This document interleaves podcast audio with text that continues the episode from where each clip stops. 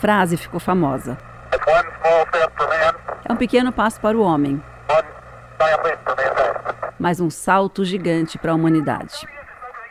Estamos em julho de 1969 e o astronauta americano Neil Armstrong tinha acabado de pisar na Lua.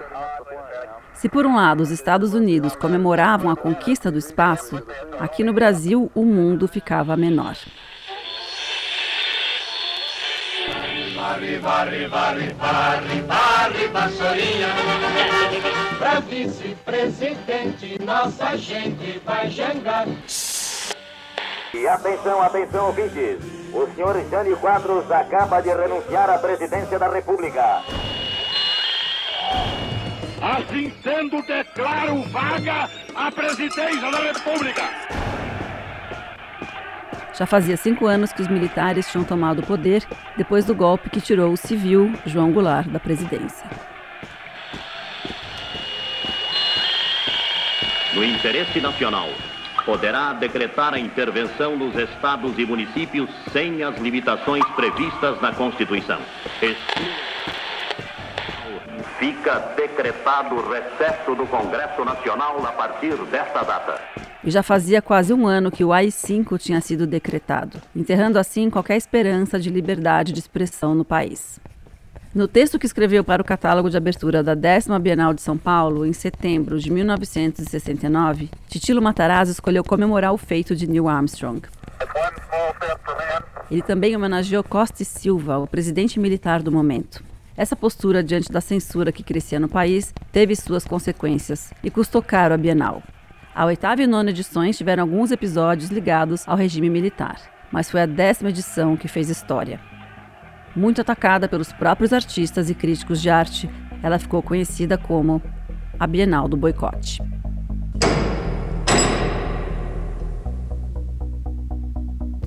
Eu sou Marina Persson e você está ouvindo o podcast Bienal 70 anos, uma coprodução da Fundação Bienal de São Paulo com o UOL. Este segundo episódio trata dos anos 60 e fala sobre o que os artistas fizeram para driblar a censura e como a Bienal de São Paulo penou para se manter relevante. O podcast Bienal 70 anos é apresentado pelo Ministério do Turismo, pela Secretaria Especial da Cultura e pelo Governo do Estado de São Paulo por meio da Secretaria de Cultura e Economia Criativa. Muitas imagens que fazem parte dessa história você pode conferir no UOL, na página Bienal 70 anos e também no site bienal.org.br/70 anos. A pressão que o governo fazia no conteúdo das exposições gerou muitas situações complicadas. A primeira aconteceu em 1965, na cerimônia de premiação da oitava Bienal. O presidente Castelo Branco estava no evento quando foi surpreendido por uma carta entregue pela artista ítalo-brasileira Maria Bonomi. Nessa cerimônia de premiação, a artista Maria Bonomi, assim meio incentivada por Sérgio Camargo, ela receberia o prêmio de gravura nessa Bienal. Então, na hora de receber o prêmio, com uma das mãos ela pegou o prêmio e com a outra ela entregou uma carta assinada pelos artistas intelectuais ao presidente da República, que naquela época era o Castelo Branco. Quem contou isso foi a jornalista e crítica de arte Leonora Amarante. A carta pedia a liberdade de quatro ativistas, entre eles Mário Schemberg e Fernando Henrique Cardoso. Mário Schemberg era crítico de arte e professor de física da Universidade de São Paulo. Fernando Henrique era sociólogo e viria a ser o presidente do Brasil entre 1995 e 2002. Os dois estariam presentes no evento se não estivessem sendo perseguidos pelo regime militar. O ex-presidente relembra seus dias de perseguição. Quando eu ia para a faculdade, me avisaram para não ir, porque a polícia estava atrás de mim. Então eu voltei, fui embora. Fui embora, passei umas três ou quatro noites dormindo em lugares diferentes. E chegaram à conclusão que era melhor eu ir embora. Na Bienal seguinte, a nona, de 1967, mais controvérsia logo na abertura. Minutos antes da exposição abrir as portas, uma obra é retirada pela Polícia Federal por ser considerada ofensiva. Era o presente de Cibele Varela, artista fluminense que despontou com suas pinturas de esmalte sobre madeira. A obra era uma caixa que, quando aberta, exibia a farda de um general com um mapa do Brasil. Na caixinha ainda tinha uma frase do hino à bandeira nacional que dizia assim: Recebe um afeto que se encerra em nosso peito juvenil. A obra foi considerada uma afronta e foi destruída. Sibeli Varela quase foi presa pelo DOPS, o Departamento de Ordem Política e Social do governo militar. Por outro lado, nessa época, tinha gente feliz com o crescimento cultural de São Paulo. Transforma-se São Paulo na capital das artes plásticas do mundo, tendo como cenário o Parque de Ibirapuera, que já é, em si mesmo, uma demonstração eloquente da moderna arquitetura brasileira.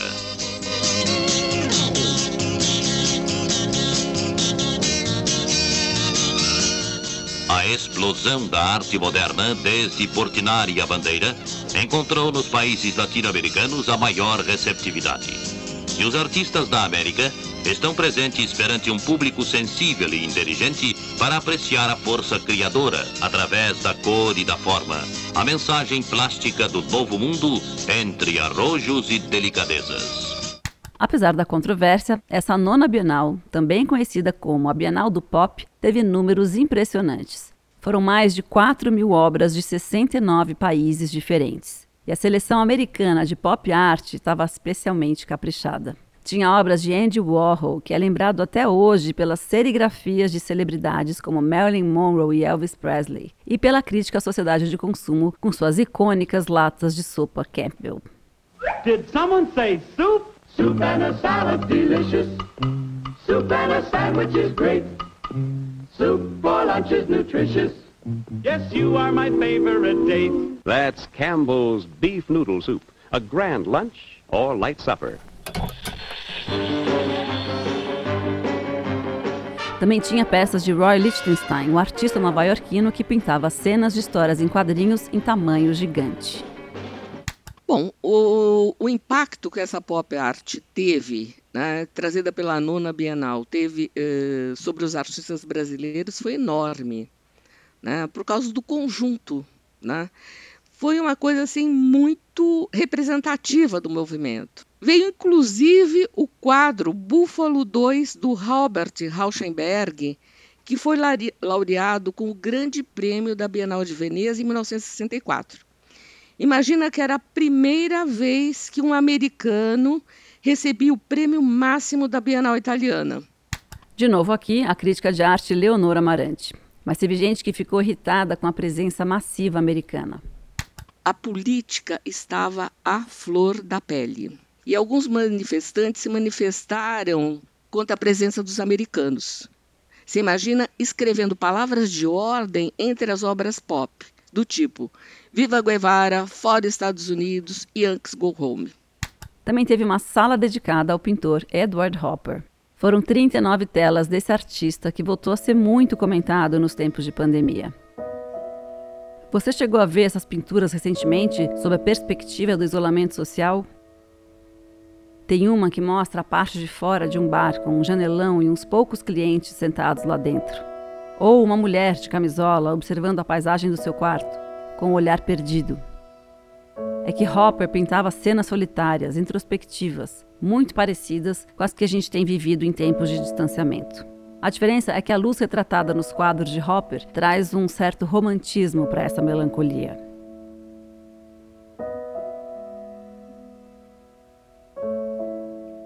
Entre os brasileiros da nona Bienal, a gente pode destacar os trabalhos de Lygia Clark, muito ousados porque traziam o conceito de arte interativa. Ela levou para a Bienal obras que dependiam da participação do público. Eram roupas, tubos plásticos e outros objetos simples que o visitante podia vestir ou manipular e assim ser transportado para uma experiência sensorial e íntima. O artista paulistano Cláudio Tosi também produziu obras interativas e conta aqui como Hélio Eticica, um dos expoentes desse tipo de produção, pensava a arte. O Hélio sempre discutia com a gente essa questão de da arte ser um penetrável, não existia uma distância entre a obra e o espectador da obra, existia uma uma comunhão total e que a gente tinha que buscar uma linguagem que permitisse essa aproximação mais ampla. Tinha bastante esse sentido de fazer com que essa arte fosse uma fusão do fazer e do viver. E o paulistano Marcelo Nietzsche fez isso com perfeição na sua instalação inflável Bolha Amarela. Ela foi apresentada na Bienal seguinte, a décima, mas acho que mostra bem o que esses artistas queriam. O que você quis dizer com essa obra? Bom, é muita coisa, né? Mas talvez uh, a coisa mais importante seria devolver ao adulto né, um pouco da sensação e da emoção que a criança tem, que o adulto perdeu. Eu lembro uma ocasião que eu recentemente tive com minha filha visitando uma igreja, a igreja de São Bento, e pela primeira vez ela entrou num espaço com um pé direito fantástico como aquele. E ela ficou muito feliz. Né? E foi mais ou menos a sensação que eu procurei trazer nesse objeto também. Quer dizer, devolver um pouco para o adulto aquela emoção é, quase que da criança ao descobrir o universo, o mundo. Foram muitas obras desse tipo interativas. A nona Bienal deixou para trás aquela ideia de que obra de arte não pode ser tocada e que estaria ali exposta só para ser admirada como um objeto sagrado. É, o conceito era uma novidade e no final da exposição muitos trabalhos estavam bem estragados. Aqui, de novo, a gente ouve o artista Cláudio Tosi. Aliás, a intenção era essa, que quanto mais uh, participação tivesse, era uma obra que podia ser reconstruída. Era praticamente um protótipo, uma obra que, em geral, a gente restaurava ela. Quer dizer, eu acho que a gente ficava feliz também quando acontecia isso. Apesar do sucesso da nona Bienal, o fantasma da censura rodeava as mostras de arte. Bom, é importante deixar claro que a censura acontecia no Brasil inteiro, não era uma coisa exclusiva da Bienal de São Paulo. Exposições inteiras foram canceladas. Um exemplo é aquela que foi promovida pelo MAN do Rio de Janeiro, a sexta Bienal de Jovens de Paris, com os artistas brasileiros que iriam representar o Brasil na Bienal de Paris. As obras nunca foram enviadas para a França e o espaço onde aconteceria a exposição ficou vazio. Também no ano de 1968, a Bienal da Bahia foi fechada. Todos os organizadores foram presos por 30 dias e, quando a mostra reabriu, vários trabalhos tinham desaparecido. E para atiçar ainda mais os ânimos, também em 69 teve um comunicado do Mário Pedrosa, o prestigiado crítico de arte. Ele estava envolvido na produção de diversas bienais e, nesse texto, incitou outros críticos a não participarem de premiações que tivessem algum envolvimento do governo. E isso incluía a Bienal de São Paulo muito vocal. O Pedrosa acabou perseguido e se exilou no Chile meses depois. Estava formado um caldo fervilhante e a reação veio de um grupo de artistas brasileiros que estava na França. Eles se reuniram no Museu de Arte Moderna de Paris e escreveram um manifesto que tinha o título Non à la Biennale. Assim, em francês mesmo, já que todos estavam longe do Brasil. Eles recolheram mais de 300 assinaturas de apoiadores e entre os artistas que lideraram o movimento estavam Maria Bonomi, Sérgio Camargo, Lígia Clark, Antônio Dias e Hélio Oiticica. Um boicote à Bienal de São Paulo, já tão estabelecida no circuito internacional de arte, foi o jeito que encontraram para denunciar a falta de liberdade que se vivia no país. A estratégia funcionou. O manifesto rodou o mundo, foi assunto no New York Times e no italiano Corriere della Sera. Resultado: 80% dos artistas, a princípio convidados para expor as suas obras na décima Bienal, se recusaram a participar. Delegações de países como a Holanda e Estados Unidos também foram canceladas ou drasticamente reduzidas. Foi assim que a décima Bienal ficou conhecida como a Bienal do Boicote. Decidir boicotar a Bienal de São Paulo não era uma decisão fácil. A exposição era uma vitrine para os artistas. Vinha gente do Brasil inteiro e até da América Latina ver as novidades que se apresentavam no prédio do Parque Ibirapuera. Alguns artistas decidiram aproveitar a visibilidade para participar da Bienal e fazer uma crítica de dentro da exposição, mesmo que de maneira indireta. A paulistana Carmela Gross, por exemplo, exibiu elementos das ruas nada glamurosas de São Paulo em suas instalações: a carga, barril, a pedra e presunto. A situação política estava na rua. Então, se você pegar os trabalhos da Bienal de 69, a décima Bienal, é, você encontra ali são os elementos urbanos. Ele está é uma é uma tenda de, de plástico ou de lona que está colocada ali para os trabalhadores fazerem qualquer concerto de rua. Ou é o barril que está na rua cheio de, de óleo e de fogo, que eles punham fogo nos barris para, para fazer sinalização. E o colchão, que está lá também, que são das pessoas que dormem na rua então, todos aqueles trabalhos que estavam na Bienal de 69, elas são o rescaldo da rua e por isso são políticos. A abertura da décima Bienal foi um evento à parte. O prédio estava apinhado de gente. Estavam presentes, como sempre acontecia, diversas autoridades civis e militares. E artistas, que não deixariam passar barato o contexto político do momento. O primeiro a se manifestar foi o paraguaio Henrique Careaga, artista que participava da edição. No meio da solenidade, ele promoveu uma chuva de balões sobre os convidados. Do mezanino do primeiro andar caíram dezenas de bexigas coloridas e logo todas as pessoas estavam brincando com as bolas, pulando, jogando elas de volta para cima, tentando estourar com a ponta do cigarro. Só não estavam mais era prestando atenção nos discursos oficiais, que ainda concorriam com o barulho dos balões estourando. A solenidade virou uma bagunça e o público se dispersou. Em seguida foi a vez de um grupo teatral de estudantes causar, o Teatro Proposta. Alguns atores entraram pelo saguão principal com os rostos cheios de tintas e roupas pomposas que zombavam da formalidade do evento, gritando e batendo palmas. Eles seguravam longas fitas vermelhas com um laço no meio, que depois iam desenlaçando, como acontece em eventos de inauguração. Um segurança expulsou os artistas do prédio enquanto a comitiva oficial partiu para uma rápida visita à exposição.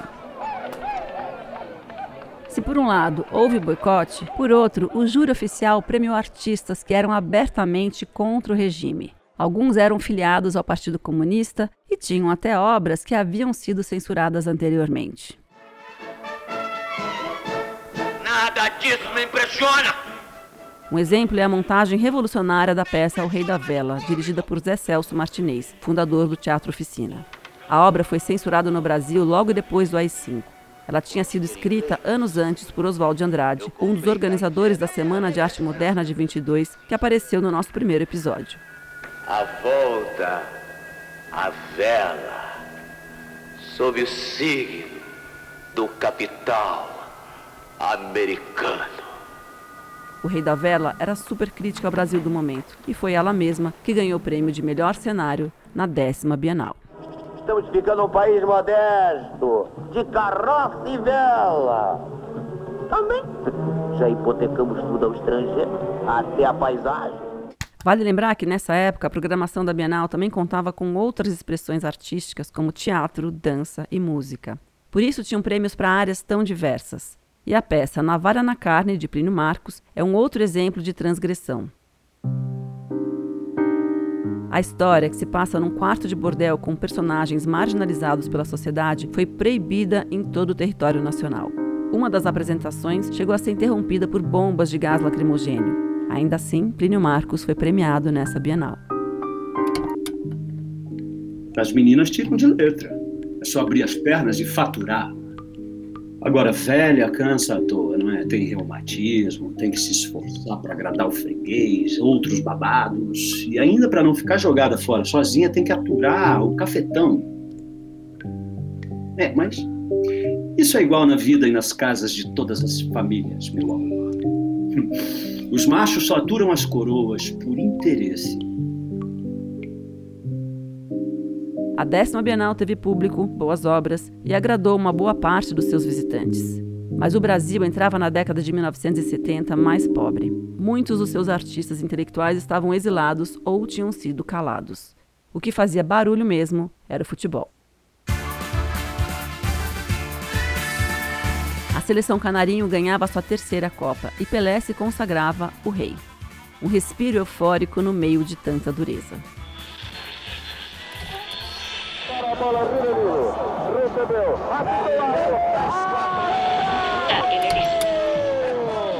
Este programa da Rede Tupi de televisão foi aprovado e liberado pelo Serviço de Censura Federal para ser exibido neste horário. No próximo episódio, sobre a década de 70, a gente vai ver como o vídeo e a arte interativa mexeram com antigos conceitos e também trouxeram novas possibilidades de expressão ao alcance de qualquer um.